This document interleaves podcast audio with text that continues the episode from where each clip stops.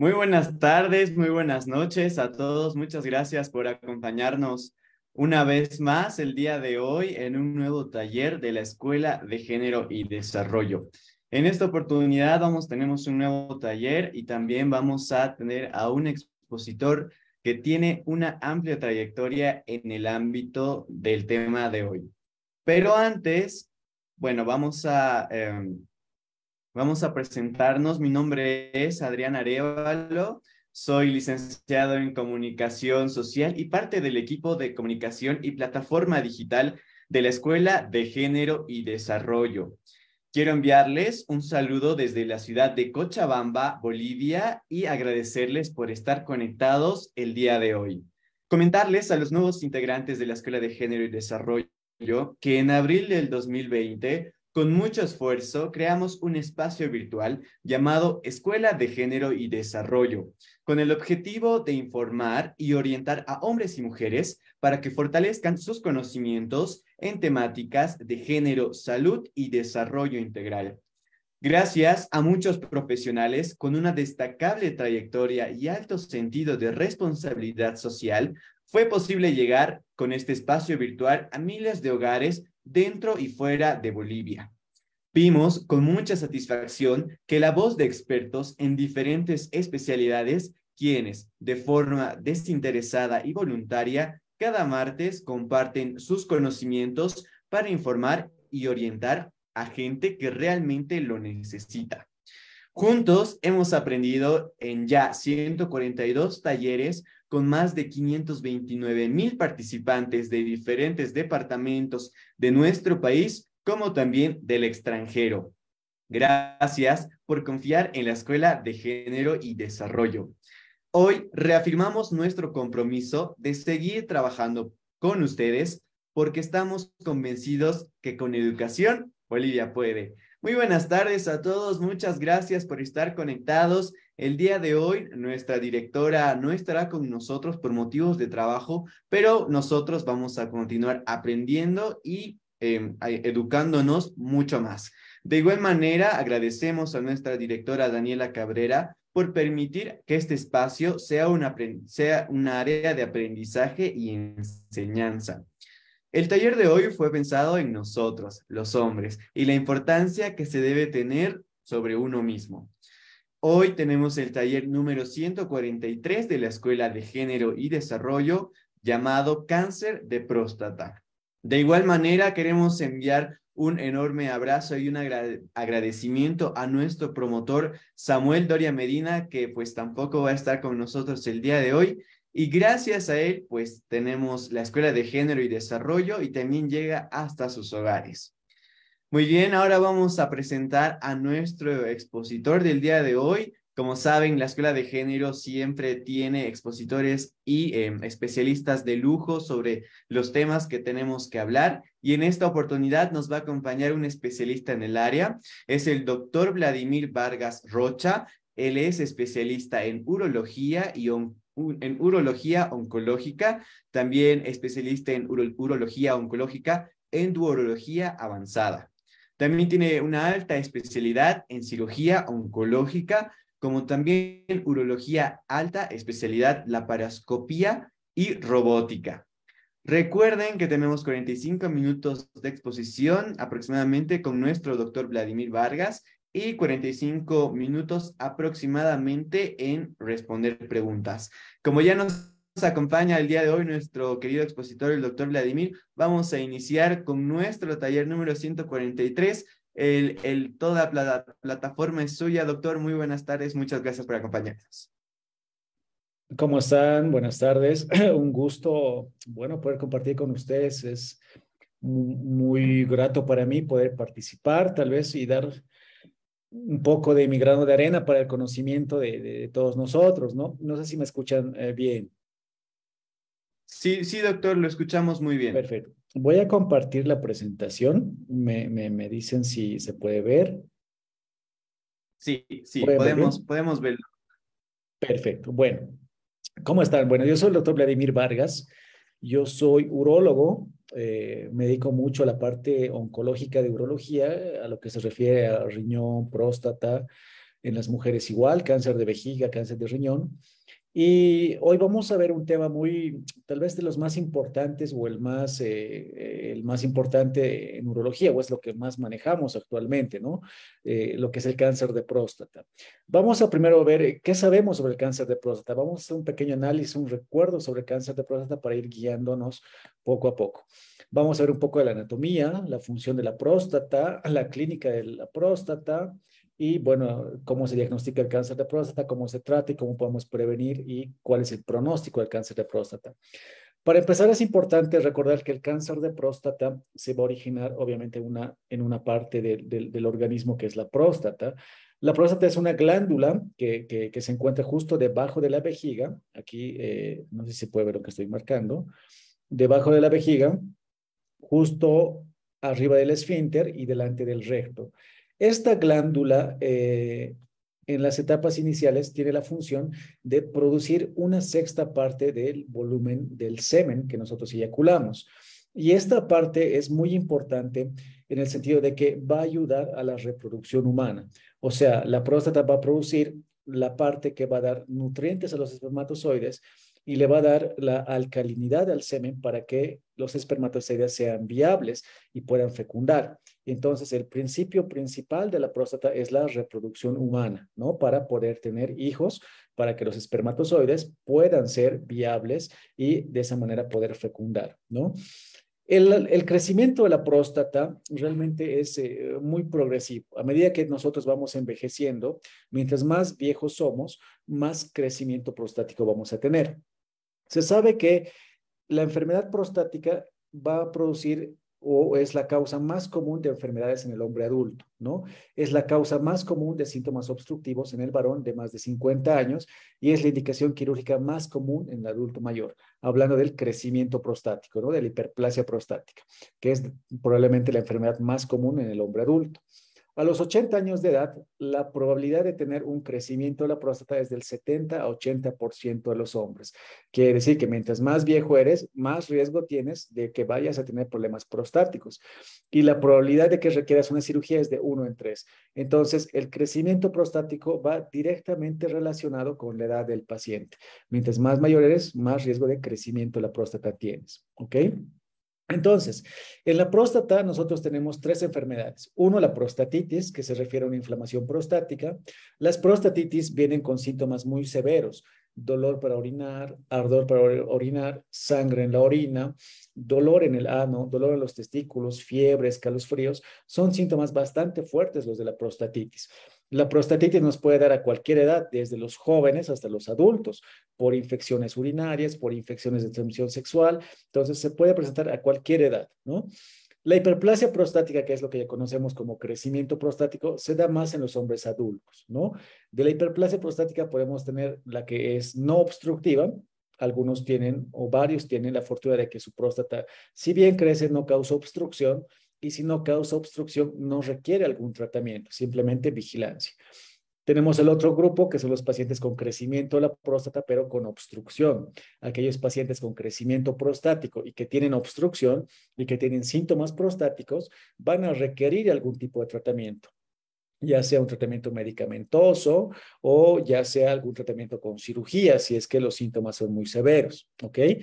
Y tenemos la tercera enfermedad, que es el cáncer de próstata.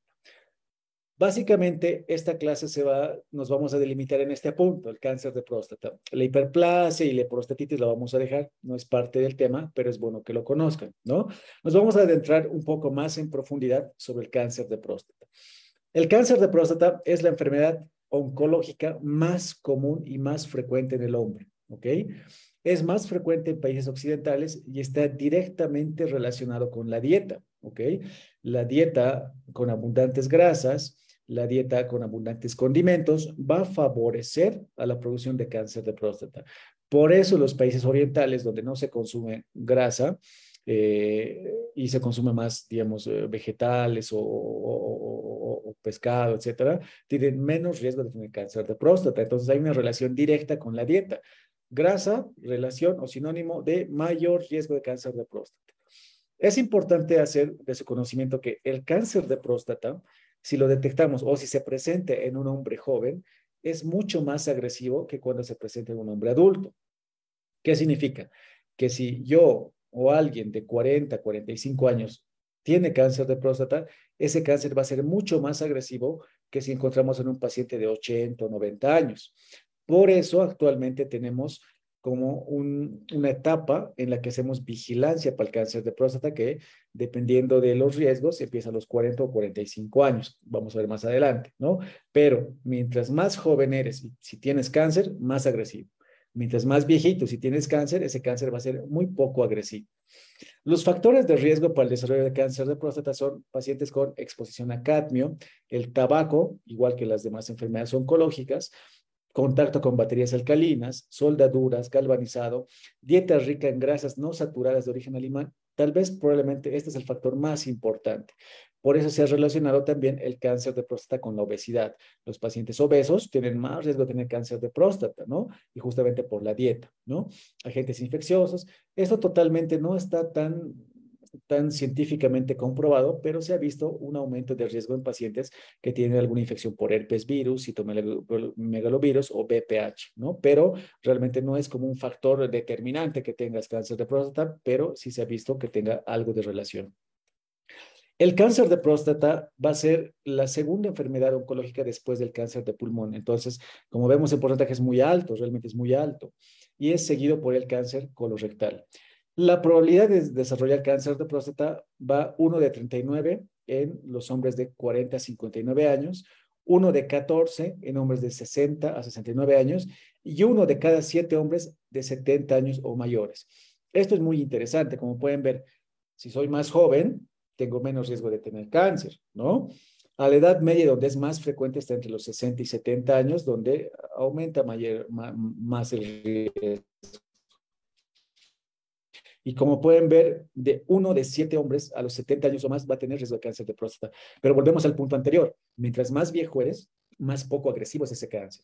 O sea, a los 80 años probablemente tenga cáncer, pero ese cáncer no va a avanzar, va a ser un cáncer muy poco agresivo. Por eso los controles actualmente los cortamos o los screening para cáncer de próstata los recomiendan cortar a los 70 años, porque sabemos que después de los 70 años ese cáncer es un cáncer muy poco agresivo, de lento crecimiento y no va a causar muerte al paciente. Obviamente hay que tomar en cuenta otros factores como el estado físico del paciente, si el paciente sí está bien. Si tú ves a un paciente de 70 años que está muy bien físicamente, que está excelente y que va a tener una esperanza de vida de más de 10 años, bueno, sigues haciendo su screening, sigues haciendo sus controles. Eh, ya no hacemos controles en aquel paciente que si lo ves a los 70, 72, que ya no realiza sus actividades, tiene un problema cardíaco, que está muy malito, entonces ya no se recomienda hacer el screening porque eh, lo hacemos eh, hasta que tú veas que el paciente va a tener al menos unos 10 años más de vida, ¿no? Ok. Eh, es importante ver que el cáncer de próstata tiene diferencias en los grupos étnicos, lo que les decía. Los asiáticos tienen menos riesgo de tener cáncer de próstata, eh, directamente relacionado con, la dieta. En cambio, los países occidentales, como Estados Unidos, etcétera, que tienen mucho consumo de, de, grasas, pues van a tener más riesgo de cáncer de próstata, ¿no? El medio ambiente, el estilo de vida es otro factor de riesgo, igual relacionado con la dieta, con el eh, estar en contacto con derivados del petróleo, el tabaquismo principalmente, van a ser factores que aumenten el riesgo de cáncer de próstata. Hay una fuerte asociación con el consumo de productos de origen animal, especialmente la carne roja y, las grasas. Eh, los factores genéticos en los hombres con antecedentes familiares de la enfermedad también es muy importante. Si yo tengo o tenemos algún papá, abuelo o algún familiar con cáncer de próstata, aumenta el riesgo 5 a 11 veces más de que yo pueda tener cáncer de próstata, porque ya tenemos una herencia del cáncer de próstata. Por eso, en los pacientes con familiares con cáncer de próstata, sus controles tienen que iniciar a los 40 años. En los pacientes que no tienen familiares con cáncer de próstata, tienen que iniciar sus controles a los 45 años. Esto es importante. Entonces, un paciente con familia con cáncer tiene que pasar los 40 años porque tiene más riesgo de tener cáncer de próstata y en estos pacientes normalmente el cáncer de próstata les aparece en etapas mucho más jóvenes, ¿no? Ok. Actualmente el cáncer de próstata se diagnostica más o menos en un 35-40% de los casos en etapas iniciales. Eso es muy bueno. Antes, eh, les hablo de los años 80, 70 o antes, el cáncer de próstata se detectaba en etapas tardías, cuando ya el paciente estaba muy complicado, cuando el paciente ya estaba con una enfermedad muy avanzada. Actualmente el cáncer de próstata lo detectamos en etapas tempranas, hasta un 40% de los casos. ¿Y esto por qué? Es porque desde el año 90 se ha creado una herramienta que, que, actualmente lo tenemos, que es el PSA. El PSA es el antígeno prostático específico. Este PSA que antes de los 90 no lo tenían, y desde los 90, que, que es el boom, digamos, que, que, ayuda mucho en el diagnóstico precoz del cáncer de próstata, ayuda a que tú tengas un paciente que le puedas hacer un screening, que tú puedas controlar al paciente, que lo puedas vigilar constantemente con el PSA y con el tacto rectal, ¿no? El PSA te va a dar eh, un dato indirecto del riesgo de cáncer que tiene el paciente. Por eso actualmente se diagnostica la mayor parte de los casos en etapas tempranas. Eh, obviamente, algunos pacientes que viven en zonas rurales, que no hacen sus controles, bueno, muchas veces acuden directo cuando están en etapas muy tardías o muy avanzadas, ¿no? 40 mil pacientes van a morir eh, actualmente anual por la enfermedad, sigue siendo una enfermedad mortal y muy importante. Y a los 80 años de edad, 70% de los pacientes van a tener algún tipo de evidencia de cáncer de próstata. Pero recordemos otra vez, este cáncer de próstata es muy poco agresivo, de progresión muy lenta. ¿Ok? ¿En quiénes hacemos la revisión? Lo que les decía, en los pacientes que no tienen familiares con cáncer de próstata, los controles tienen que iniciar a los 45 años de edad, mediante un PSA, mediante un análisis, una entrevista con el paciente y si es necesario, un tacto rectal. En los pacientes que tienen familiares con cáncer de próstata, los controles tienen que iniciar a los 40 años de edad, porque estos pacientes tienen más riesgo de tener cáncer de próstata, ¿no? ¿Cómo se hace la revisión? De manera anual, lo que hacemos es una determinación del antígeno prostático que les comentaba, que, que lo tomamos con una muestra de sangre y hacemos un tacto rectal para tocar la próstata. Siempre esta es una pregunta del paciente, doctor, este, sí o sí tiene que tocar mi próstata, realmente tengo miedo ir al urólogo. Eh, esto es importante y lo vamos a ver. El cáncer de próstata aparece justo en la parte periférica de la próstata. La periferia prostática es donde se va a originar el cáncer de próstata. A diferencia de la hiperplasia o el crecimiento prostático que se, que se origina en el centro de la próstata, el cáncer se origina siempre en la periferia. Por eso tú al hacer el tacto rectal tocas la periferia de la próstata y ahí tú puedes lograr sentir algún nódulo sospechoso. Una próstata benigna, o sea, solo crecida, se toca muy, muy, muy blanda, como la punta de la nariz, una, zona muy blanda una próstata sospechosa de cáncer, tú tocas un nódulo como el pómulo, bastante duro, ¿no? con mayor consistencia.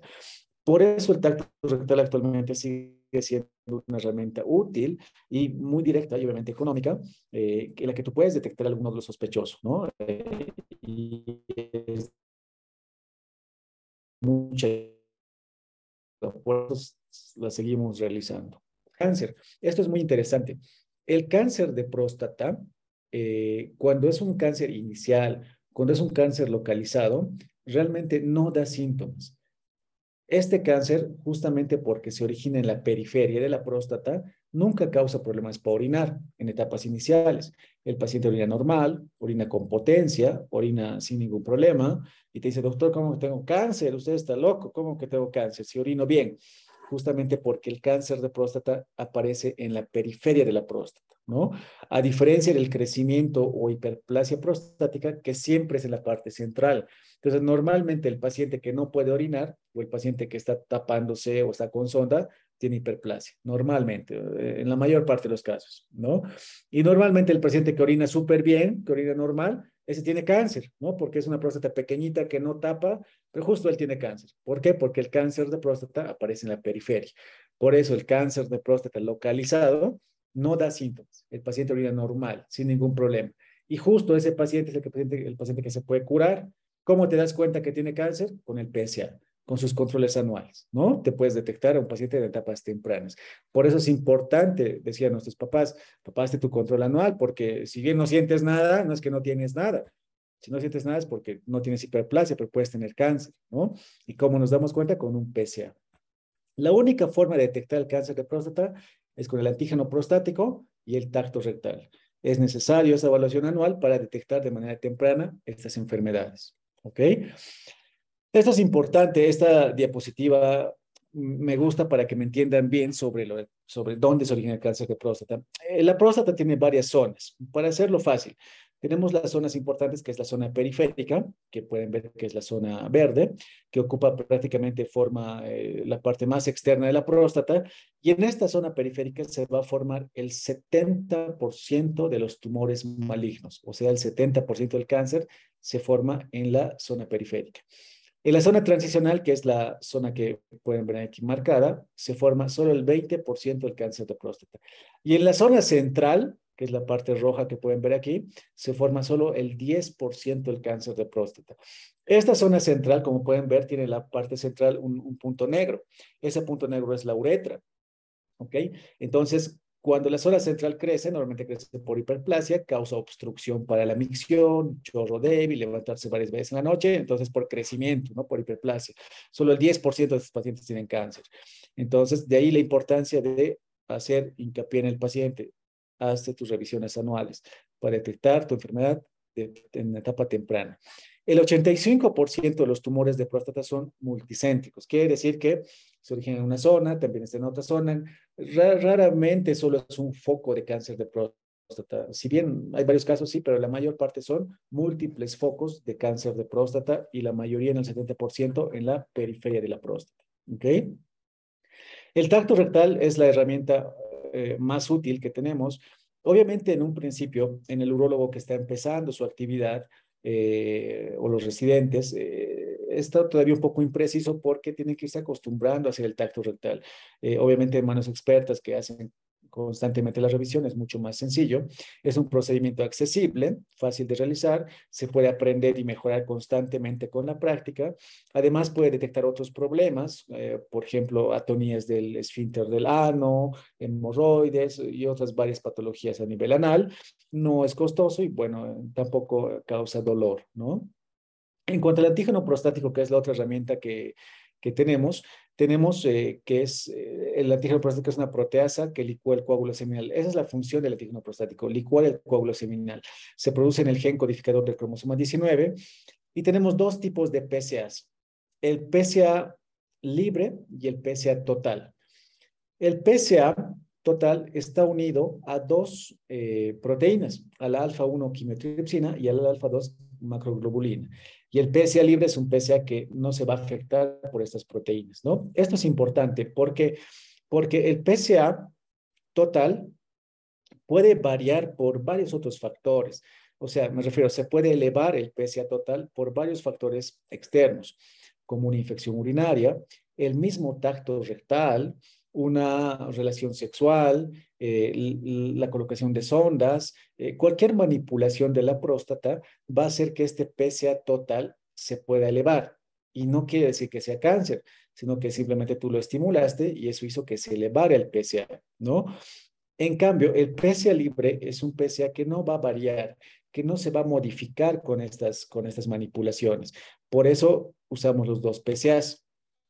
El antígeno prostático es importante porque se produce en la próstata, se produce en el cáncer propio de la próstata o cuando hay metástasis, no se encuentra el PSA en otros tejidos, no se encuentra en otros tumores tampoco, pero se puede elevar con la hiperplasia prostática. ¿A qué me refiero? Si tú tienes una próstata grande, esta próstata grande va a producir más PSA. Y eso no quiere decir que sea cáncer, sino que está produciendo, hay más tejido que produce más PSA, ¿no? Entonces, es importante hacer la relación tamaño prostático con PSA para ver el valor verdadero del PSA.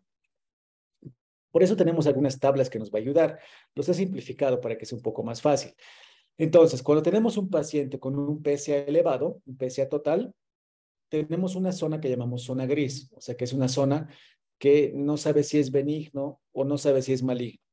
El valor normal del PSA total es de 0 hasta 4. Ese es su rango normal. Cuando está en ese rango, tranquilo, vigilancia, controles, ¿ok? Obviamente si el tacto está normal. Pero si el PSA está más de 4, tú dices, bueno, ¿qué puede ser? Puede ser cáncer, puede ser inflamación. Entonces te quedan dudas, ¿no? Entonces llamamos zona gris a este rango, entre 4 y 10. Porque el PSA se puede elevar a 5, 6, 7, 8 por el tacto rectal, por una infección urinaria, por relaciones sexuales, por varios factores se puede elevar. Entonces, si te queda la duda de que el PSA está en 4.1 o está en 5, no es cáncer, pero tampoco es benigno, tenemos una herramienta que es bastante fácil y útil, que hacemos una relación entre el PSA libre y el PSA total. Dividimos PSA libre entre PSA total por 100 y sacamos un porcentaje. Ese porcentaje es el porcentaje de probabilidad de tener cáncer de próstata, ¿ok? Si este porcentaje nos sale 25% o más, o sea, si el porcentaje de esta relación del PSA libre con el PSA total nos sale 25 o más alto, 26, 30, lo que ustedes quieran, el riesgo de cáncer de próstata es muy bajo. Si este PSA, si el porcentaje sale muy bajo, el riesgo de cáncer de próstata es más alto. Entonces, si el porcentaje sale entre 0 y 10, o sea, un, porcentaje muy bajo, el riesgo de cáncer es casi del 56%. Si el porcentaje nos sale 25 o más, el riesgo de cáncer es del 8% y cuando va subiendo el porcentaje, el riesgo cada vez es más bajo. Si este porcentaje nos sale muy alto, dices 30%, 40%, bueno, lo más probable es que este paciente solo tenga una inflamación muy fuerte en la próstata y hay que vigilar, dar un tratamiento y mantener en vigilancia.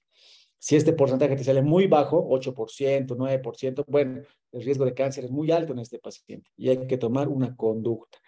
Para eso nos sirve esta relación del PSA libre y el PSA total para ver el riesgo de cáncer de próstata. Para que no sea muy difícil, tenemos dos rangos, 10%, 25%. Si este porcentaje se acerca al 10% o más bajo, alto riesgo de cáncer, 56% de riesgo de cáncer. Si este porcentaje está 25% o más alto, bajo riesgo de cáncer. Entonces es inversamente proporcional el riesgo de cáncer de próstata con este porcentaje. ¿Ok? Obviamente esto nos sirve solo en casos en los que tenemos duda, cuando el PSA está entre 4 y 10. Cuando PSA está más de 10, bueno, es muy alta la sospecha de cáncer, hay que tomar una conducta, ¿no? Definitivamente una biopsia prostática.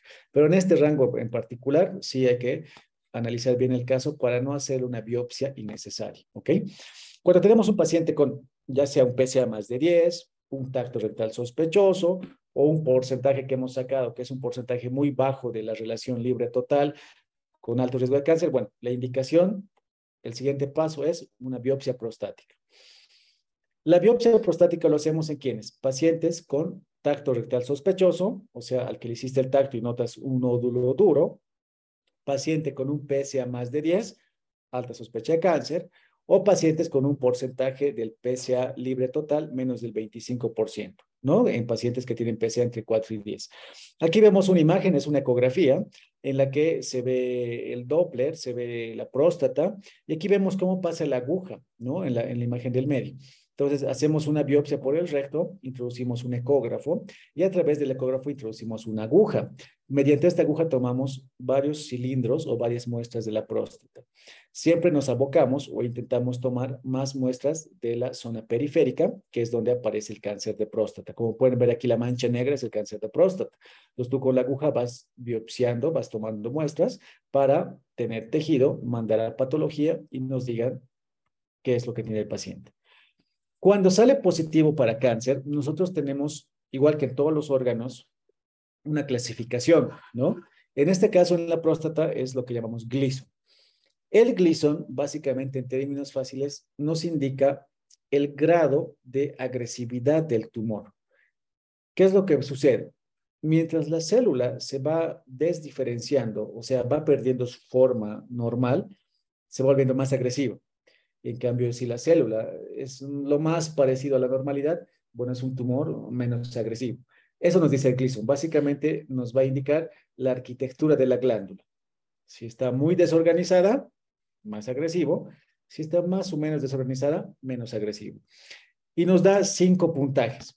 Los patrones 1 y 3 son células casi normales, 4 ya están perdiendo su forma, 5 ya perdieron totalmente su forma. ¿no? Entonces, básicamente lo que ven los patólogos es la organización de la glándula en la biopsia que, tomamos para ver qué tan agresivo es el tumor. Mientras más agresivo es, peor el pronóstico, ¿no? Ahora, los grados 6 y 7 son los más comunes, ¿ok? El peor del, mientras más alto el grado, peor el pronóstico. Un 10 es el peor de todos, peor pronóstico. Entonces tenemos límites del Gleason en términos fáciles. Tenemos un puntaje 6, que es un cáncer poco agresivo, y un puntaje 10, que es el peor de todos. Al medio tenemos el 7, 8 y el 9, ¿ok? Mientras más alto, peor el pronóstico. Cuando ya tenemos un paciente con cáncer de próstata detectado, ¿no? Eh, tú tienes que hacer un estadiaje, ¿ok? Antes de hacer la biopsia, tal vez puedes hacer algunos estudios adicionales que te puedan ayudar a salir de dudas si el paciente tiene o no tiene cáncer. Puedes una ecografía transrectal para hacer la biopsia. Puedes hacer actualmente una resonancia magnética nuclear multiparamétrica, que es un estudio muy útil que te ayuda a ver con mayor exactitud o con mayor detalle la zona sospechosa de cáncer, porque en la resonancia, en términos fáciles, es una zona que capta mayor contraste, que la ves más brillante en, el estudio. Entonces tú sabes que esa zona más brillante es más sospechosa de cáncer y hay una clasificación que llamamos PIRATS en la resonancia magnética que te ayuda a decir esta zona que capta es más sospechosa, ¿no? Actualmente en Bolivia no tenemos esa opción, pero en los países extranjeros, lo que hacemos es resonancia, eh, o sea, biopsia guiada por resonancia. Es una biopsia por fusión. Entonces, tú tomas la resonancia magnética, ves la zona que capta más contraste, que es la sospechosa, y en vivo, mientras haces la resonancia, tú vas haciendo la biopsia y obviamente más, con más dirección o más dirigida a la zona sospechosa. En Bolivia realmente, por los costos de la resonancia, la hacemos guiada por ecografía. Pero hay muchos pacientes que se hacen su resonancia externo, ¿no? Eh, llegan con el resultado, sales, sabes más o menos cuál es la zona que está captando y bueno, le haces la biopsia con ecografía, pero dirigida a la zona que te marcó más en la resonancia. Esto con el objetivo de que de tener un resultado más favorable para el paciente. Porque cuando haces una biopsia sin ecografía o sin resonancia, es una biopsia aleatoria que puede tener tal vez un falso negativo, o sea que biopsias todo, pero justo el tumor no lo biopsiaste y en ese caso tienes que seguir en vigilancia, ¿no? Entonces, lo ideal es hacer una resonancia con biopsia, eh, pero con la ecografía y, el tacto rectal que tienes, que te guía dónde está el nódulo, pues es suficiente, ¿no? Cuando ya tienes un paciente al que tú le encontraste el cáncer de próstata, tienes que hacer algunos estudios dependiendo de la agresividad del tumor, dependiendo del PSA que tan alto estaba, tú tomas los, los datos, tomas tres datos. Uno, tomas el, el Gleason de la biopsia que salió, ¿no? ¿Qué tan agresivo es? Si es agresivo, si es muy agresivo, un Gleason 10, un Gleason 9, necesita varios estudios. Necesita resonancia, gamma, grama, óseo, tomografía. Si es un Gleason 6, es un más bajito, bueno, necesita medios estudios. Entonces, tú con tres factores, el tacto rectal, el PSA y el resultado de la biopsia, tú vas a poner al paciente en un casillero. En términos fáciles, lo pones en un cáncer de próstata de bajo riesgo, o sea que tiene factores buenos, un riesgo intermedio, que es de la mitad, y un alto riesgo, que es de los más agresivos, ¿no? Dependiendo en qué casillero tú pones al paciente, le haces o no estudios. Si es uno muy agresivo, le tienes que hacer un estudio de los huesos, que llamamos gamma-grama óseo, para ver si este cáncer agresivo, porque sabes que es el más agresivo, no ha hecho metástasis en alguna parte del cuerpo, ¿no? Porque sabes que es el más agresivo. Le haces una tomografía para ver si este cáncer agresivo no hizo metástasis en, algún, o alguna víscera hueca, hígado, etcétera, ¿no? Pues si es un cáncer poco agresivo, Gleason 6, un PSA bajito, un tacto casi normal, no requiere tantos estudios porque tú sabes que si es un cáncer poco agresivo, es poco probable que haya hecho metástasis. Entonces tú encasillas al paciente y con eso tú pides estudios específicos para cada paciente, dependiendo de cada caso. Los estudios que tenemos son la tomografía, para ver si no hay metástasis en, en, órganos, eh, el gamagrama óseo, para ver si no hay metástasis en algún hueso del cuerpo, la resonancia magnética también te ayuda para ver si no hay metástasis, y el PET PSMA, que es muy útil para ver igual actividad tumoral, ¿no? Mm, en Bolivia es un poco difícil encontrar el PSMA, en La Paz hay, es un poco complicado, eh, pero tienes las otras herramientas que te van a ayudar a poder hacer un adecuado estadiaje del paciente. Esta es la nueva, bueno, esta es la guía que manejamos en cáncer de próstata para hacer el estadiaje. No la vamos a complicar en términos fáciles. T1 es cuando el tumor está muy localizado, un tumor chiquito, que lo encontraste por otra causa. T2, cuando el tumor está en la próstata, ya se puede tocar. T3, cuando el tumor ya se está saliendo de la próstata. Y T4, cuando el tumor ya está por fuera de la próstata, ya está invadiendo otro órgano. Lo ideal es encontrar al paciente en T1 o T2 porque esos pacientes son totalmente curables. Un paciente con cáncer de próstata T1 o T2 se cura con los tratamientos que vamos a ver a continuación. Un paciente T3 todavía se puede controlar la enfermedad y se puede curar, pero ya requiere un tratamiento más agresivo, tal vez doble terapia o triple terapia para poder controlar la enfermedad. Un paciente T4 que ya está invadiendo otro órgano, realmente el pronóstico es muy malo, porque en ese paciente, a pesar de lo que le hagas, a pesar del tratamiento que le hagas, sabes que va a terminar falleciendo por la enfermedad. lo ideal es encontrar a pacientes en enfermedades tempranas. Lo bueno es que actualmente el PSA te ayuda a hacer eso, como les dije al principio, ¿no? Ayuda a encontrarte al paciente con enfermedad órgano confinado, a quien lo puedes curar. Antes no pasaba eso, antes ya llegaban cuando ya estaban en silla de ruedas, no podían caminar, con metástasis en todos los huesos. Bueno, ahí cambia el panorama, porque ese paciente le va a ir mal. Pero actualmente por el PSA y porque estamos creando conciencia de que tienen que hacer controles anuales, tú puedes detectar la enfermedad localizada porque esta enfermedad es totalmente curable cuando lo encuentras y cuando le das un tratamiento adecuado en etapas iniciales. En cuanto a la estadificación, localizado definimos aquel cáncer que está dentro de la próstata o solamente alrededor de la próstata y este paciente es potencialmente curable. Diseminado va a ser aquel paciente que tiene el cáncer ya por fuera de la próstata, ya tiene ganglios, ya tiene cáncer en el hueso y en estos pacientes el tratamiento ya es paliativo, ya no es curativo. Entonces tenemos dos términos diferentes, curación y paliación. Paciente curable, aquel con enfermedad localizada, y paciente que solo va para paliación, aquel que ya tiene metástasis en otra parte del cuerpo. Aquí vemos un gamagrama óseo, que es de los huesos, que les comentaba al principio. Ven cómo se ven unas manchas negras en, en la parte de los huesos. Esas son las metástasis. Es una metástasis en hueso, ¿no?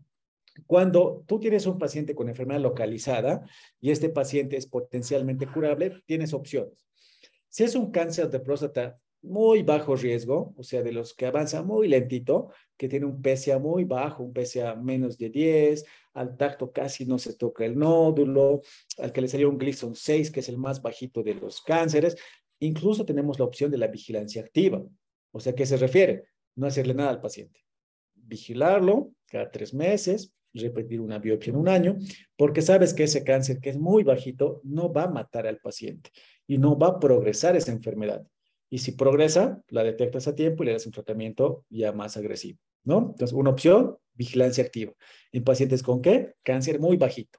Cáncer el mínimo, Gleason 6, tacto casi normal y el PSA muy bajito, ¿ok? Esos son los tres factores que tomamos en cuenta, PSA, tacto y el Gleason.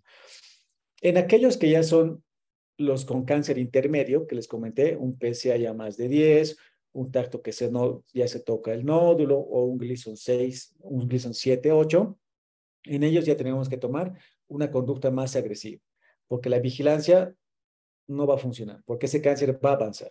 Ese cáncer ya es intermedio. Ese cáncer va a progresar si no le haces nada. En ese caso tenemos estas opciones la prostatectomía radical, que se refiere a quitar toda la próstata, ahorita vamos a ver unas imágenes, la radioterapia radical, que se refiere a quemar totalmente la próstata para quemar el cáncer. Tenemos otras terapias como crioblación, como el HIFU, o la observación, que lo hacemos en pacientes que son muy viejitos, eh, y solo los observas porque sabes que ese paciente se va a morir por otra cosa, no se va a morir por el cáncer, ¿no?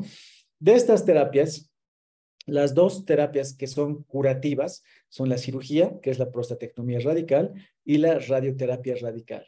Las dos terapias en pacientes con cáncer de próstata localizado son curativas. Las dos tienen el mismo resultado a largo plazo. Las dos van a curar al paciente la enfermedad, ¿no? ¿En quiénes hacemos vigilancia activa? Lo que les comentaba. En aquellos pacientes en los que tienen cáncer de muy bajo riesgo bajo riesgo, tumores pequeñitos, PSA menos de 10. En algunos casos de riesgo intermedio, en aquellos pacientes que no quieren operarse, que dicen, no, doctor, ¿cómo? No, no, no, no me quiero operar, no quiero nada radioterapia, no. Los vigilamos.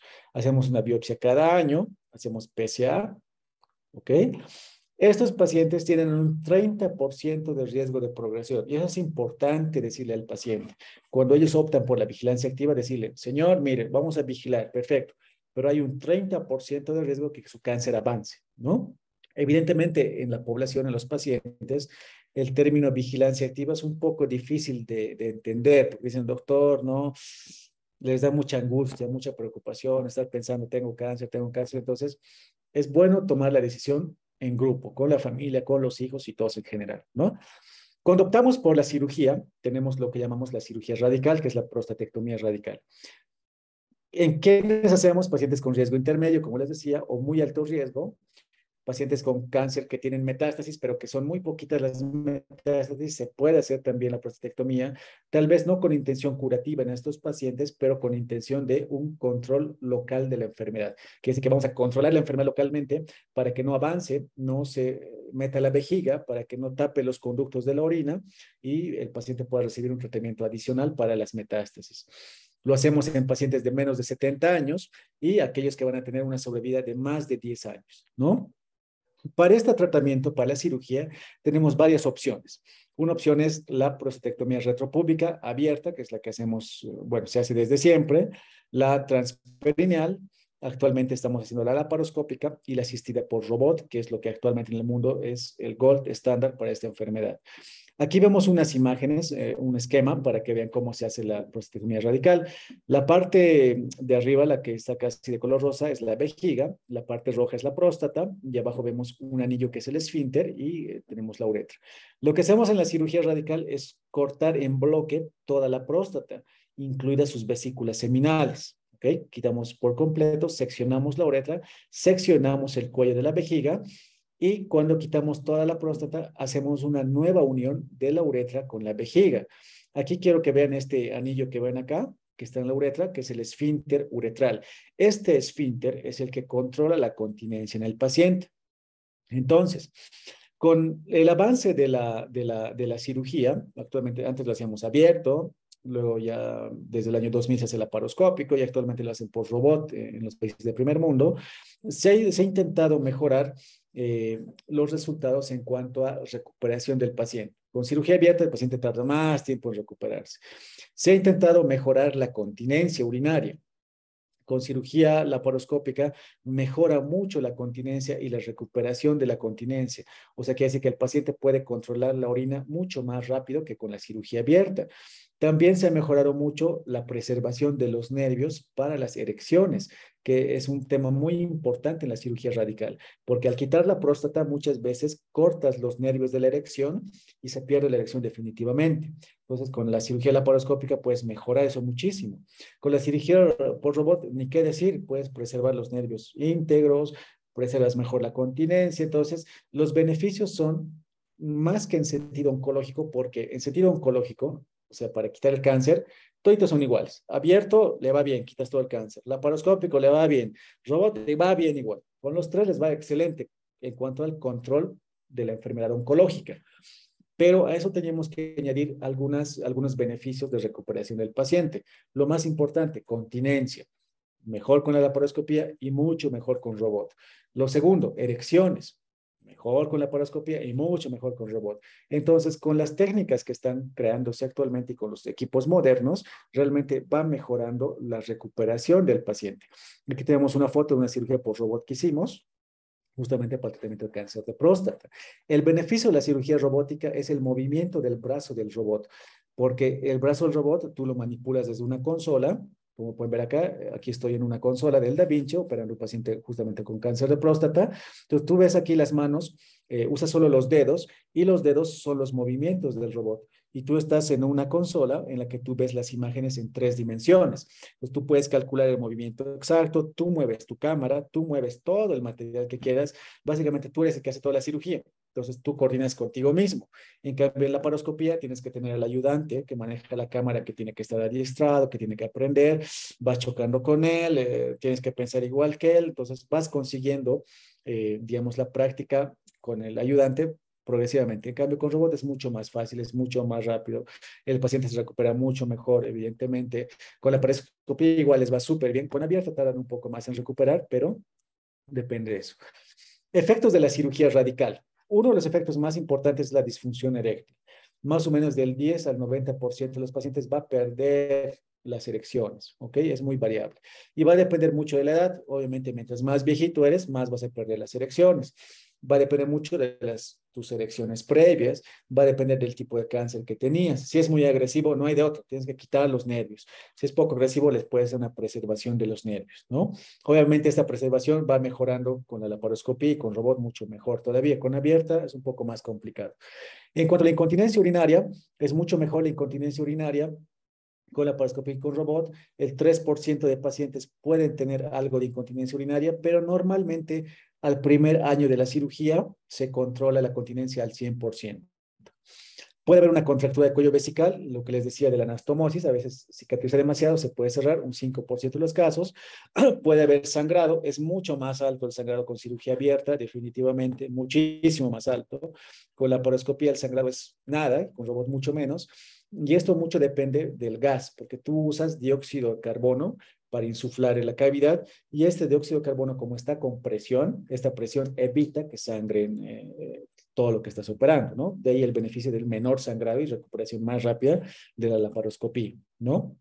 Bueno, cuando tenemos un paciente que no quiere operarse. Dice, doctor, no quiero, no quiero operar mis erecciones, no quiero saber nada de incontinencia, no quiero saber nada de eso. ¿Qué otra opción me da? Entonces tenemos otra opción que es la radioterapia. La radioterapia igual la vamos a dar en pacientes de riesgo intermedio, alto o muy alto riesgo. En pacientes que van a tener más de menos de 10 años de vida, pacientes de 70 a 75 años, los que no quieren cirugía. ¿no? La radioterapia igual es curativa, igual que la cirugía es curativa, pero también tiene efectos. Eso es importante decirle al paciente, porque se quedan con la idea de que no, pues la radioterapia es menos agresiva que la cirugía, mejor me voy por radioterapia. Y eso no es cierto. Con la radioterapia, los efectos secundarios de la radioterapia son igual que la cirugía disfunción eréctil, 40%, porque también quemas los nervios, también quemas las bandeletas. Incontinencia urinaria, 5% más que en la cirugía, ¿no? La cirugía 3%. Actualmente yo tengo todos mis casos de próstata con cáncer los hago por la paroscopía, todos mis pacientes. La incontinencia en mis casos es menos del 1%. Menos. Y eso son una, dos semanas de incontinencia y recuperan al 100%. Con radioterapia aumenta la incontinencia, entonces es importante. Estenosis del cuello de vejiga, casi igual que la cirugía, 10%. Y esto es importante. Como tú quemas la próstata con radioterapia, también quemas la vejiga y también quemas el recto. Cuando tú vas quemando la vejiga y vas quemando el recto, vas a causar efecto en estos órganos. En la vejiga vas a causar una cistitis actínica, que es una irritación persistente o permanente de la próstata, con síntomas como si el paciente tuviera infección, ardor para orinar, dolor para orinar, a veces un poco de sangre en la orina, es por el efecto de la radioterapia. También puedes tener una proctitis actínica, que es dolor en el recto, estreñimiento, diarrea, sangre en las heces. Entonces son síntomas, son secuelas secundarias de la radioterapia. No son para siempre, definitivamente. Eh, son un tiempo mientras tengamos el efecto de la radioterapia, pero es importante que el paciente sepa. En algunos dura seis meses, en otros dura dos años, pero son efectos del medicamento. ¿Ok? Y después de la radioterapia, a veces hay, si le puedes hacer una biopsia, todavía puede ser positivo en un 5 hasta el 70% de los casos, ¿no? Eh, otras terapias adicionales que todavía no son, digamos, las 100%, eh, digamos, recomendadas eh, porque no tienen un buen control oncológico de la enfermedad y que todavía están en experimentación son el HIFU, la crioterapia. Los resultados son muy variables.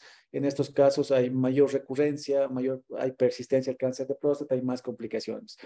¿Qué es la crioterapia? Prácticamente congelación del tumor, en términos fáciles. Lo congelas mediante agujas por el recto para causar necrosis del tejido, pero tiene recurrencia, se vuelve el tumor. HIFU es lo contrario, quemar el tumor, igual con radiofrecuencia, lo quemas, haces que se licúe el tejido en términos fáciles, pero también tiene alto riesgo de recurrencia, ¿no? Del cáncer. Por eso no son las mejores terapias en estos pacientes. En tumores muy pequeñitos, localizados, puede ser, pero en tumores riesgo intermedio, no es lo mejor. Tenemos el otro tratamiento que es la manipulación hormonal. En aquellos pacientes que van a recibir radioterapia, sí o sí tenemos que hacer un bloqueo hormonal porque este cáncer de próstata se alimenta de una hormona que se llama testosterona. La testosterona que se produce en los testículos es el alimento para el cáncer, es el que va a estimular el crecimiento del cáncer. Entonces, si tú vas a tener un paciente con radioterapia, lo primero que haces es un bloqueo hormonal, quitarle la gasolina al cáncer para que este cáncer no avance y le des la radioterapia y quemes al tumor, ¿no? O en pacientes que no quieren cirugía, no quieren radioterapia o el cáncer ya está muy avanzado, ya está con metástasis, lo que tienes que hacer es detener el cáncer con manipulación hormonal. En este caso, lo que haces es un bloqueo o una castración. Puede ser con cirugía quitando los testículos o puede ser con medicamentos para hacer la castración. ¿Ok? La terapia hormonal la vamos a hacer en pacientes de edad avanzada. Es importante decir al paciente que no es curativo, simplemente es para que no avance más el cáncer. Es un tratamiento paliativo y tiene varios efectos porque es un tratamiento hormonal. Crecen los pechos, aumentan de tamaño las mamas, crecen los pezones, entonces son efectos de la manipulación hormonal que tú estás haciendo del paciente. En conclusión, ¿el cáncer de próstata es curable? Sí. En etapas tempranas, totalmente curable. Con cirugía o con radioterapia, el paciente se cura al 100% en etapas tempranas. Pero ¿qué pasa si el paciente ya está con, con una enfermedad avanzada? Cuando el cáncer ya está avanzado, cuando tiene ganglios, o sea, ganglios por fuera, cuando tiene metástasis en alguna parte del cuerpo, en este paciente tenemos mal pronóstico. Tenemos baja esperanza de vida, le damos tratamiento para mejorar un poco, pero sabemos que le va a ir mal. En estos pacientes con metástasis, lo que hacemos es un tratamiento hormonal, un hormonal, ya sea lo que les dije, castración, quitando los testículos o dando medicamentos, ¿no? Pero se sabe que la sobrevida, a pesar del tratamiento hormonal, va a ser en promedio 33 meses, ¿no? Le puedes dar al paciente radioterapia paliativa para que no sienta dolor, para controlar un poco la enfermedad, y si no mejora con el bloqueo hormonal que le estás haciendo, puedes pasarlo a quimioterapia o las moléculas actualmente que hay, que son de última generación para controlar este cáncer.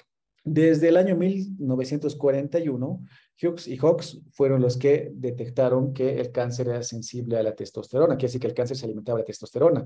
Desde esa época se ha visto que si tú lo castras al paciente, le quitas los testículos, detienes la testosterona e inmediatamente detienes el cáncer. En ese instante se detiene el cáncer. Se sabe que el cáncer, cuando haces una castración, no se cura, pero se detiene, ¿no? Actualmente hay varios otros medicamentos diferentes a la castración quirúrgica, que son con tabletas, que te ayudan a controlar el cáncer. La bicalutamida, flutamida, ketoconazol, son varias que usamos para poder controlar, pero no curar el cáncer. Los, ¿Cómo funciona el bloqueo hormonal? Pues induce apoptosis, muerte del tejido maligno, disminuye el volumen del tumor, hace que las metástasis reduzcan de tamaño, mejora el dolor, mejora la obstrucción, prolonga la vida del paciente, pero no es curativo. Efectos secundarios de la castración, disfunción eréctil, disminuye el vello facial, hay aumento del riesgo de fracturas patológicas del paciente porque como bajan sus hormonas, bajan también sus reservas de calcio, el paciente aumenta de peso porque tienes una manipulación hormonal, cambios en el estado de ánimo, en la noche es bochornos, calores nocturnos, puede haber diarrea, náuseas, crecimiento de las mamas, como les comenté. Si no mejora con el bloqueo hormonal, con la castración, pasamos a la quimioterapia usamos docetaxel, cabicetaxel, actualmente se usa más docetaxel, ya de manera sistémica para controlar el cáncer. Otros tratamientos actualmente que tenemos son la viraterona, ensalutamida, radio 223, apalutamida, dolutamida, que son terapias de última generación, moléculas de última generación que también te van a ayudar a aumentar la sobrevida del paciente, pero no lo van a curar. Vas a controlar un poco la enfermedad, pero la enfermedad va a seguir avanzando. Son medicamentos muy costosos definitivamente, pero sí te prolongan la vida del paciente. En casos de dolor, le puedes dar radioterapia o si el paciente tiene mucho dolor, lo puedes manejar con la clínica del dolor para controlar los dolores.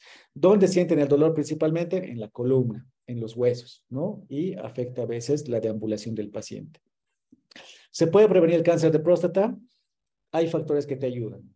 ¿Cuáles son los factores de riesgo? Raza, herencia, sobrepeso del paciente, ¿qué pasó? Ok, sobrepeso, hacer ejercicio, disminución de la presión arterial, mejora, ¿no? Entonces, una dieta libre de grasas, mayor actividad física, dieta con frutas, verduras, pescados, leguminosas, cereales, agua, va a ayudar, ¿no? Entonces, esos son factores protectores. Conclusiones, ¿se puede prevenir el cáncer de próstata? Sí, con ejercicio, con dieta adecuada, evitar las grasas, si se detecta a tiempo el cáncer de próstata y se trata, es totalmente curable. En etapas avanzadas se puede controlar que no avance más, se puede prolongar la vida, pero sabemos que el cáncer nos va a ganar. De ahí la importancia de que recomendemos a nuestros papás, abuelos, háganse su control anual. Un tacto rectal no te hace daño, un PSA no te hace daño. Puedes prevenir y curar una enfermedad. ¿Ok? Bueno, es un resumen del tema de cáncer de próstata, de lo más tal vez importante que, que, les pueda servir. Eh, alguna pregunta que tengan, dudas, eh, estoy abierto para, para ustedes. Gracias. Muchísimas gracias, doctor Vladimir, por la buenísima exposición que nos acaba de presentar el día de hoy.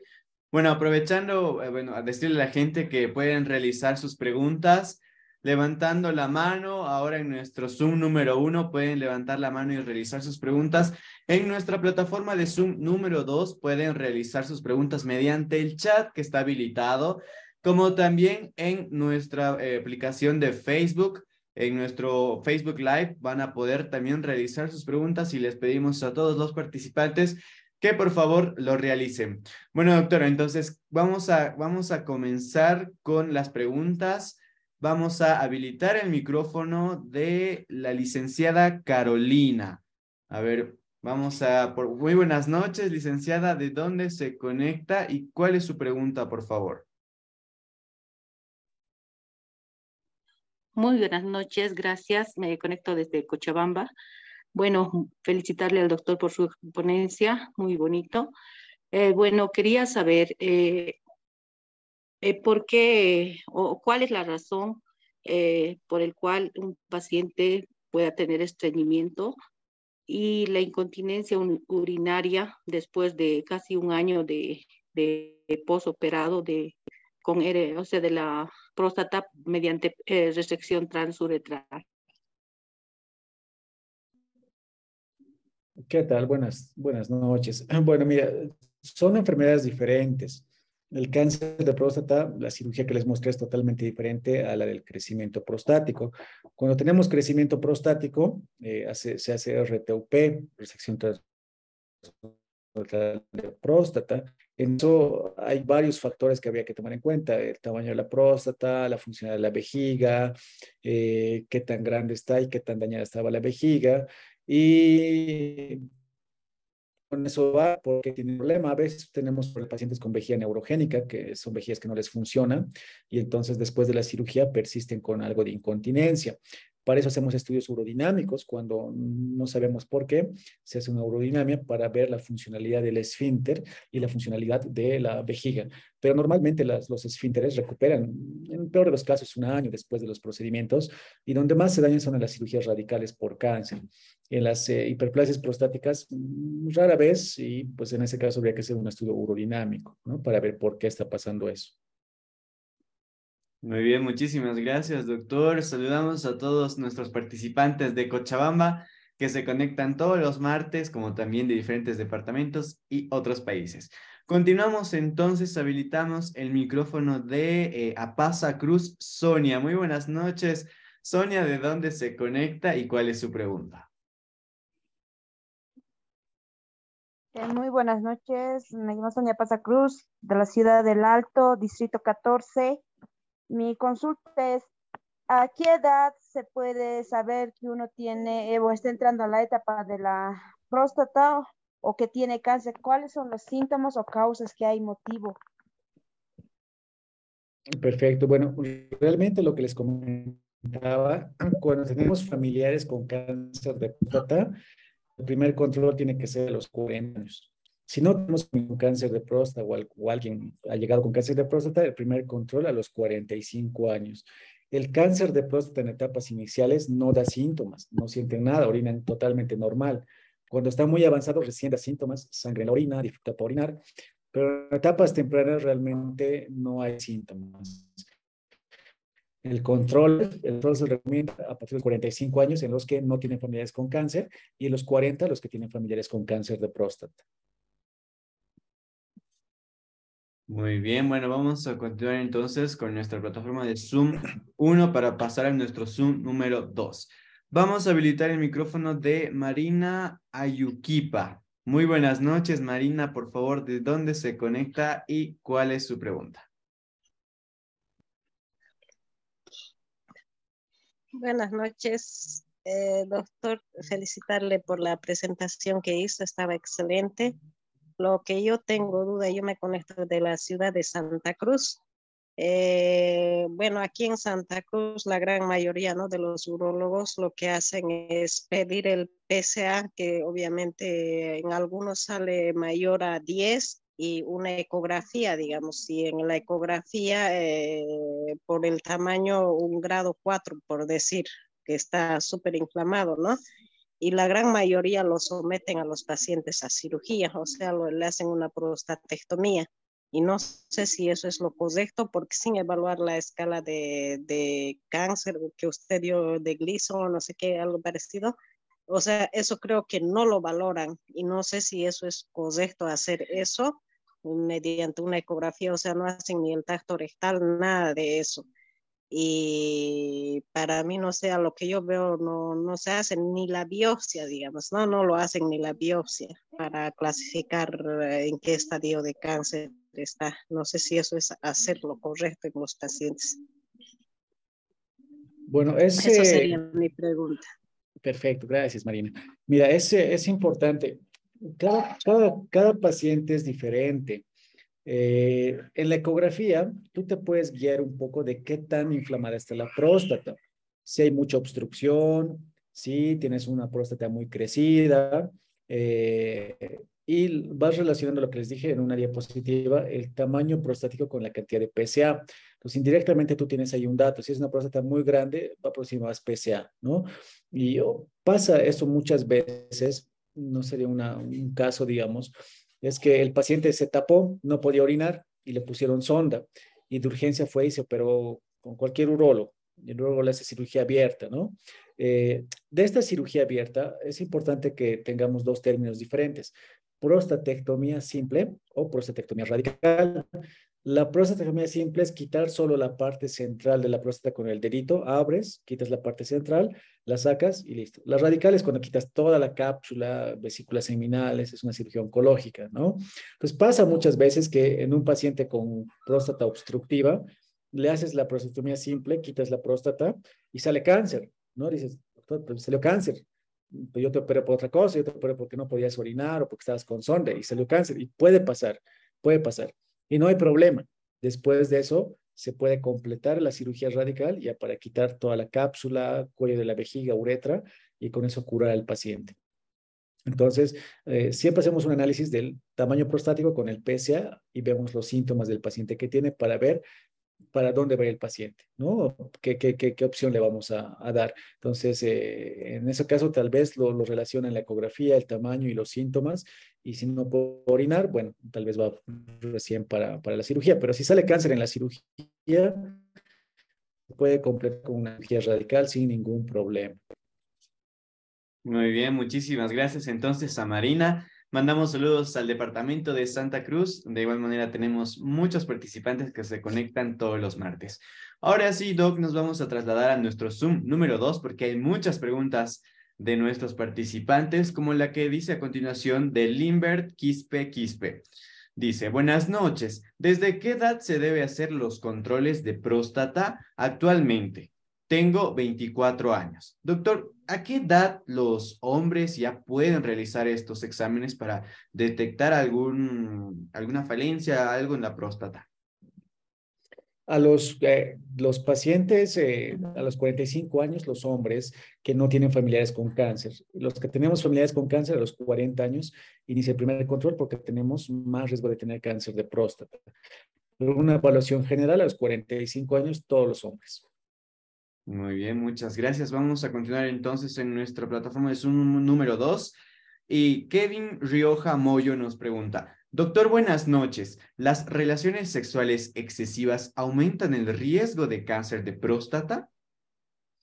Buena pregunta. Realmente se han hecho estudios al respecto y se ha visto que no. Al contrario, las relaciones sexuales son como un factor protector para cáncer de próstata, o sea, reducen el riesgo de cáncer de próstata. Obviamente las infecciones de transmisión sexual, eh, gonorrea, herpes, BPH, aumentan el riesgo de cáncer de próstata, pero una relación sexual frecuente reduce el riesgo de cáncer de próstata, es un factor protector. Muy bien, vamos a continuar entonces en nuestra plataforma de Zoom número 2. Mateo Limachi nos dice, ¿Cómo podemos prevenir los jóvenes para que no avance más en este sentido de eh, cáncer de próstata? Bueno, realmente para prevenir lo que hacemos es la dieta, ¿no? Lo que les había comentado para que no aparezca cáncer de próstata, pero si nos aparece cáncer de próstata, sí o sí es un tratamiento, o cirugía, o radioterapia, o manipulación hormonal para controlar el cáncer. Tal vez la pregunta quiere decir, ¿cómo puedo evitar que me dé cáncer? Realmente no se puede evitar porque ese, si tú te alimentas mal, te va a dar. Como les dije, el factor que estimula el crecimiento del cáncer es la testosterona. La única forma de que yo nunca tenga riesgo de cáncer es hacerme la castración de manera joven y eso no va a pasar, ¿no? Pues básicamente se recomienda una buena alimentación y evitar cualquier toxina. Muy bien, ahora sí nos vamos a trasladar a nuestra plataforma de Facebook Live, porque igualmente tenemos muchas preguntas, Doc. Y a continuación, Miguel López Vargas nos pregunta, doctor, ¿la masturbación puede generar cáncer de próstata? Y la masturbación, igual que las relaciones sexuales, a largo plazo se ha visto que son factores protectores, no van a aumentar el riesgo de cáncer de próstata. Buenísimo. Vamos a continuar en nuestra plataforma de Zoom y, perdón, en nuestra plataforma de Facebook y Fidelia Florencia Sarmiento pregunta, ¿cada qué tiempo tienen que realizar los controles después de la primera consulta, doctor? Si no hay ningún dato malo, o sea, si el PSA está normal, si todo está normal, los controles son anuales. Igual que la mujer con el ginecólogo anual, el hombre con el urólogo anualmente para su vigilancia. Si todo está bien, anual, no hay ningún problema. Ahora, si es un paciente operado por cáncer de terapia, los controles son más seguidos.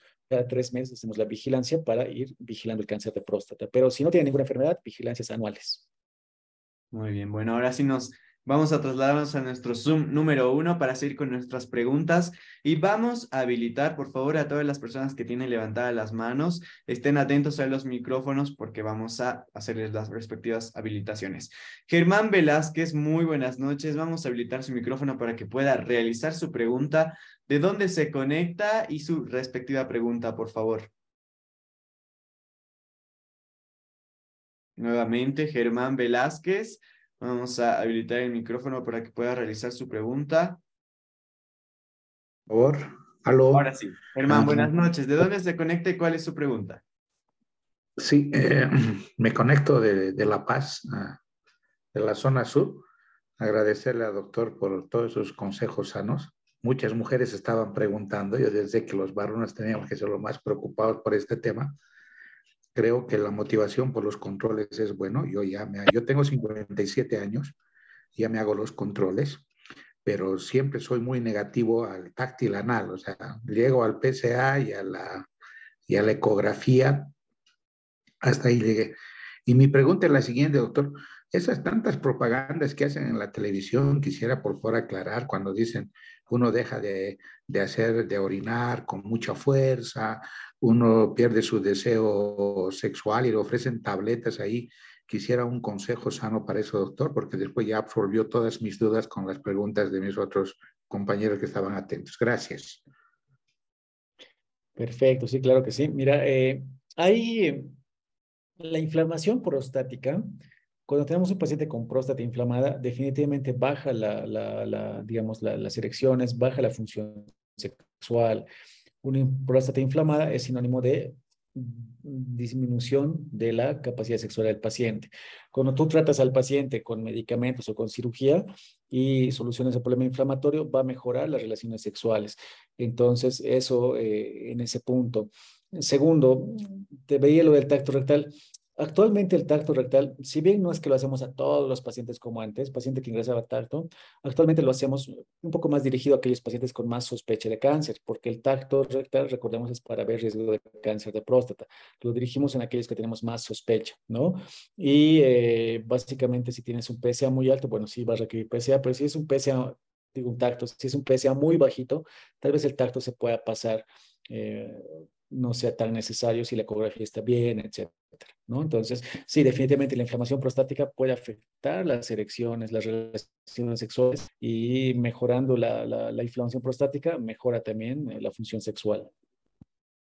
Muy bien, bueno, saludamos de igual manera a todos los participantes de La Paz, el Alto, que nos acompañan cada taller para aprender y educarse más. Continuamos en nuestra plataforma de Zoom número uno y habilitamos el micrófono de Analía Flores Hurtado. Muy buenas noches, ¿de dónde se conecta y cuál es su pregunta? Buenas noches, ¿cómo le va? Me conecto desde San Ignacio de Velasco, del departamento de Santa Cruz. Eh, quería hacerle la siguiente consulta. He escuchado muchas versiones de la terapia del muérgano. Doctor, ¿usted tiene o recomendaría o se hace acá en Bolivia esa terapia? Si tuviera algún conocimiento sobre ese tema, por favor. Buena pregunta. Mira, eh, ah, independientemente del, tipo de sustancia que usa, hay varias. Algunos usan con, con, con, terapia natural, etcétera, etcétera. Pero ninguna de esas terapias va a curar el cáncer de próstata muchas veces nos confundimos en el sentido de que ah, tomamos alguna hierba, algún medicamento, porque hay varias cosas que bajan el PSA. Incluso hay medicamentos que bajan el PSA, el finasterida, dudasterida, que son medicamentos que tú los tomas y va a hacer que el PSA se baje al 50%, pero no estás curando al paciente, simplemente estás escondiendo el PSA y cuando dejes de consumir el medicamento, otra vez va, va, va a subir el PSA y incluso el cáncer va a avanzar más mientras estés con eso, ¿no? Porque no estás curando la enfermedad, sino que estás escondiendo y esconder no se trata, no es sinónimo de curación.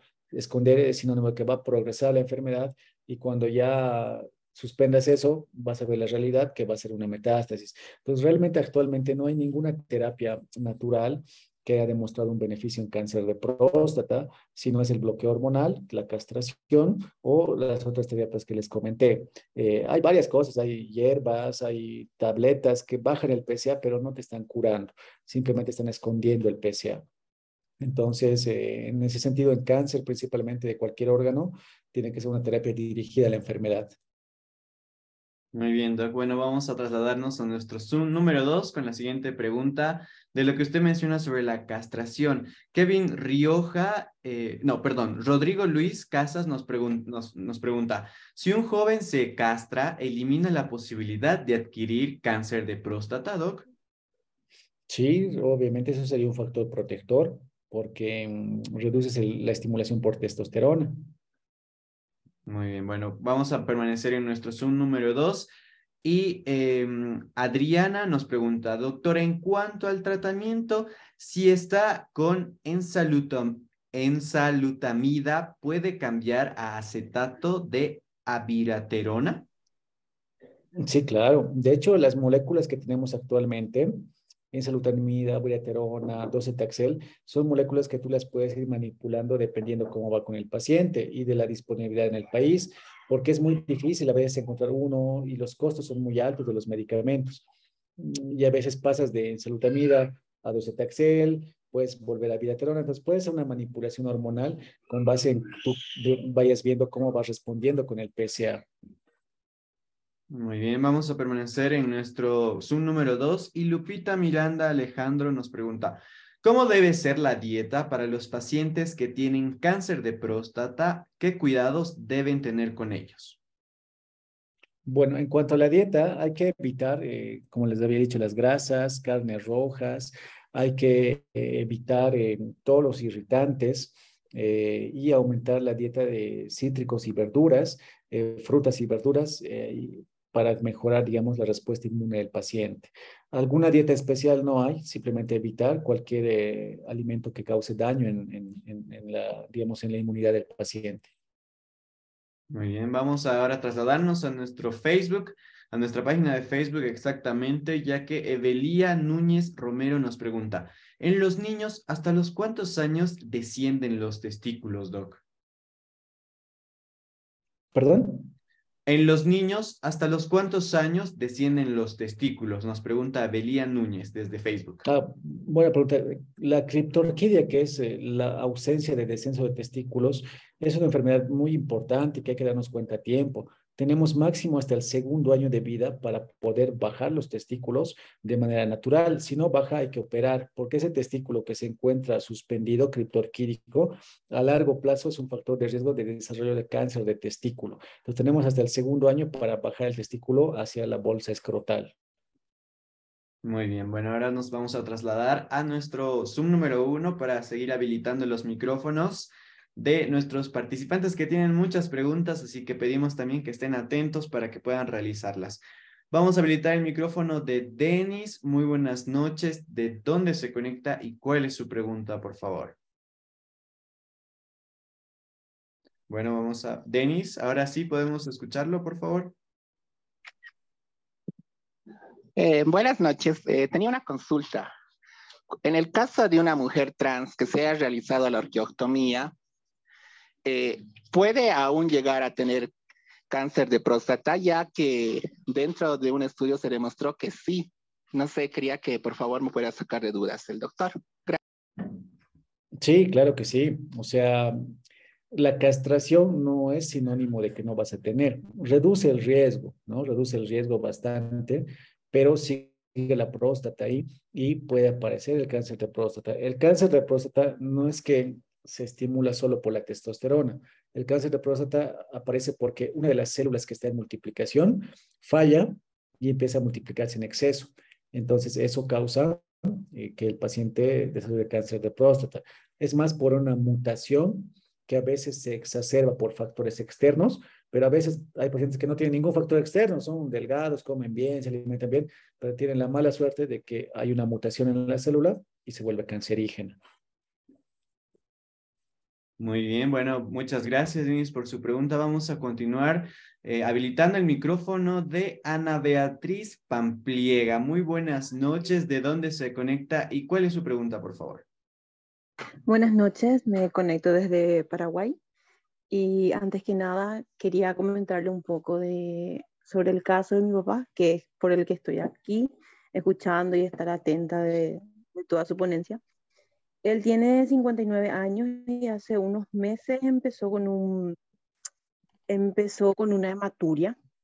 Eh, era, muy, era muy pronunciada, pero creo que se debe a su falta de beber agua, ¿verdad? Bueno, el punto es que después de unos meses empezó, con, con empezó a tomar más agua y empezó a mejorar su hematuria.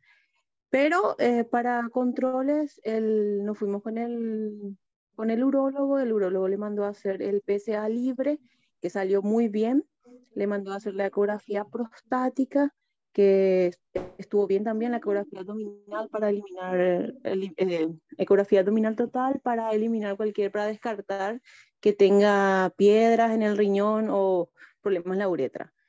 Bueno, todo salió muy bien, pero el, el, el urólogo no le pudo ver no le puedo dar alguna solución porque él sigue con, ya no con la hematuria, pero sí con unas molestias en el flanco izquierdo. Y ahora le tienen unos controles que hacerse después de dos meses de su control, ¿verdad?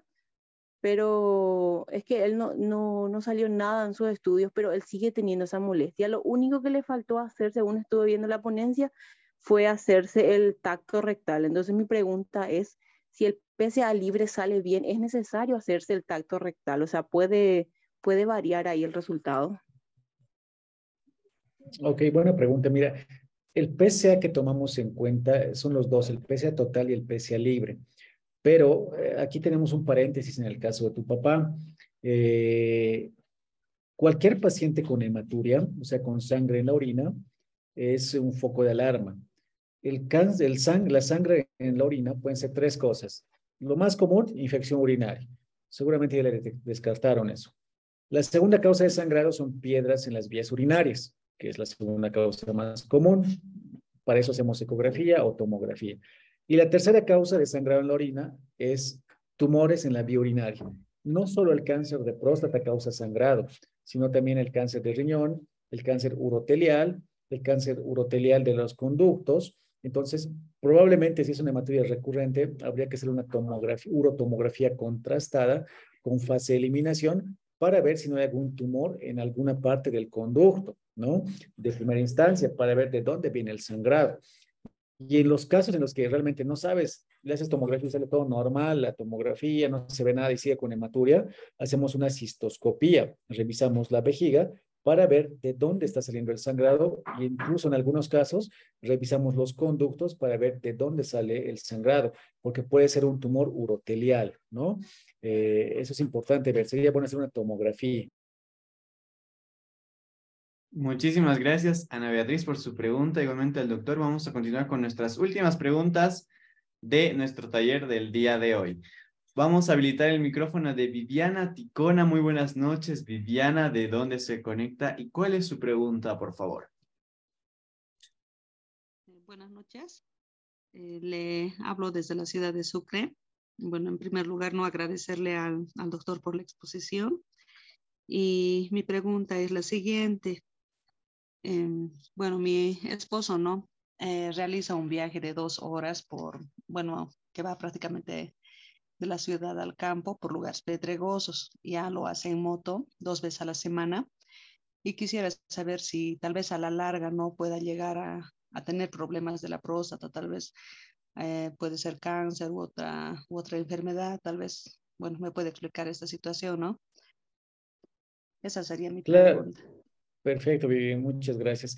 Sí, claro, eh, realmente riesgo de cáncer por golpe no hay. Lo que sí le puede pasar es que tenga una prostatitis, o sea, un dolor en el periné, inflamación o incluso hasta sangrado por la orina por la inflamación prostática por golpe frecuente. Puede pasar eso, eh, pero otra cosa no, riesgo de cáncer no. Muy bien, bueno, muchas gracias, Doc. Muchas gracias a Viviana igual por su pregunta. Vamos a continuar eh, habilitando el micrófono de Vladimir Terán Quiñones. Muy buenas noches, Vladimir, por favor, ¿de dónde se conecta y cuál es su pregunta? Adelante. Buenas noches. Eh, yo me conecto de, conecto de la ciudad de Cochabamba, ¿no? Y bueno, primeramente felicitarle al doctor por la exposición que nos hizo. Bueno, nos ha sacado de muchas dudas. Bueno, mi consulta era, quería saber ¿Cuán cierto es la, bueno, la probabilidad de que una persona tenga cáncer después de haberse hecho una vasectomía? Ok, buena pregunta. Realmente la vasectomía no tiene relación con la próstata. Lo único que tiene relación es que del de los testículos salen unos conductos que llamamos conductos deferentes, que es por donde pasa, eh, digamos, el semen, ¿no? Los espermatozoides, perdón. Y este conducto pasa por debajo de la vejiga y se introduce a la uretra prostática, pero como tal no tienen algún tipo de relación directa, simplemente la cercanía de que los conductos desembocan justo por debajo de la próstata. Entonces, no tiene relación con cáncer de próstata, la vasectomía no aumenta el cáncer de próstata en absoluto, no tiene nada que ver, porque la vasectomía simplemente es cortar este canal de paso y se lo hace a nivel de los testículos. Entonces, eh, vamos a quitarnos ese mito que siempre tenemos, la vasectomía no aumenta el riesgo de ningún tipo de cáncer, para nada, ni de testículo ni de próstata, nada. Entonces, no tiene relación. Muy bien, bueno, muchas gracias a Vladimir también por su, por su pregunta. Vamos a responder nuestras últimas dos preguntas y pasamos a nuestra última pregunta de la plataforma de Zoom número dos. Mm, habilitamos el micrófono de Mimi Shakira Rioja. Muy buenas noches. ¿De dónde se conecta y cuál es su pregunta?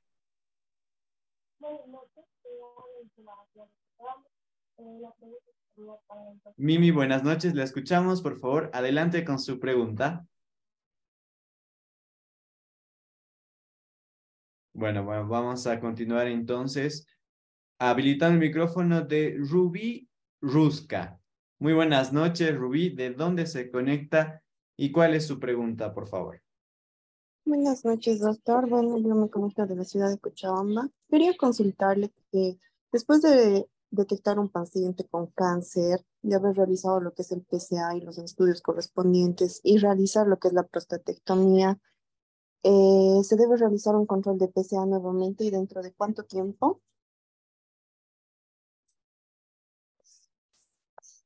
Buena pregunta. El control del cáncer de próstata, ya sea de un paciente que recibió cirugía radical o que recibió radioterapia radical, tenemos el primer PSA, que es el PSA nadir, que llamamos que es el, como que el primer PSA después del tratamiento, que lo hacemos el primer mes. Ese PSA Nadir es el que nos va a guiar los siguientes PSAs porque es el que vamos a usar de referencia para evaluar cómo le va al paciente. el primer PSA nariz lo hacemos al mes y después repetimos los PSAs cada tres meses. Vamos comparando con el primer PSA.